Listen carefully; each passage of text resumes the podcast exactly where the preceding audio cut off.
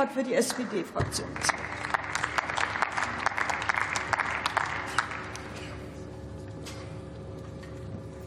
Sehr geehrte Frau Präsidentin, liebe Kolleginnen und Kollegen!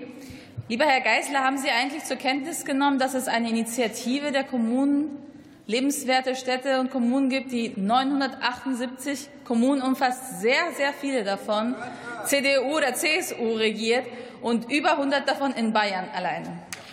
Nur so zum Thema, was wünschen sich die Kommunen?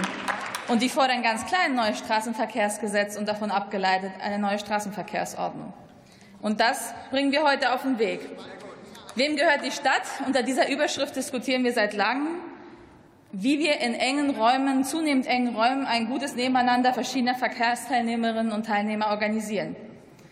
Und mir geht es so wie Swantje. Ich bin auch Kommunalpolitikerin gewesen, bevor ich in den Bundestag kam und war auch Verkehrspolitikerin vor Ort und bin sehr oft daran verzweifelt, wenn wir gute Projekte hatten, parteiübergreifend gewollt, sind wir in der Straßenverkehrsordnung gescheitert mit der Ausweisung von Zebrastreifen, mit der Ausweisung von Tempo 30, zusätzliche Busspuren etc. Und deswegen ist es auch für mich ein besonderer Tag, dass wir es jetzt endlich schaffen, den Kommunen die Freiheit und das Recht zu geben, das zu entscheiden, was sie am sinnvollsten entscheiden können, nämlich wie sie ihre Mobilität vor Ort gut organisieren.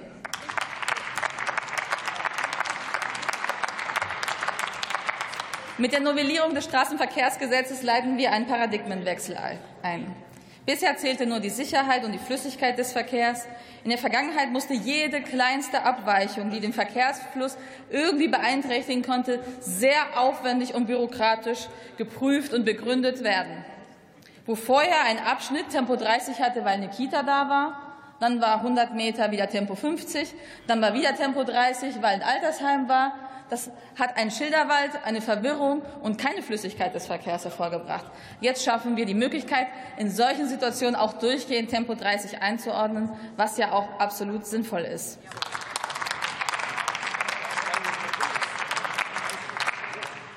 In Zukunft wird es auch einfacher sein, gesonderte Busspuren einzurichten, ebenso wie es leichter sein wird, Anwohnerparken auszuweisen. Ja, es wird noch eine Begründung bedürfen, das stimmt. Aber es reichen in Zukunft Prognosen, und es müssen nicht aufwendige, mehrjährige Untersuchungen gemacht werden von den Kommunen, um diese Dinge anzuordnen.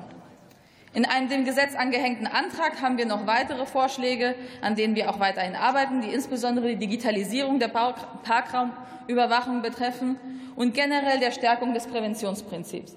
Denn wenn im Arbeitsschutz Vision Zero schon möglich und Realität ist, wieso soll das im Verkehr nicht der Fall sein? Mit dem jetzt vorliegenden Gesetz können Kommunen jedoch sehr viel umsetzen und deutlich einfacher als bisher das der Fall war. Und das ist gut so.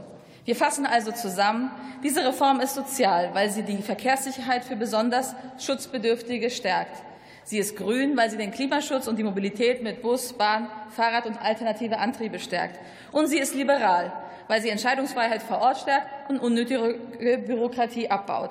Also ein richtig schönes Gesetz, was ganz konkret zeigt, wie die Ampelkoalition Fortschritt für unser Lernen und mehr Lebensqualität für alle bringt. Vielen Dank.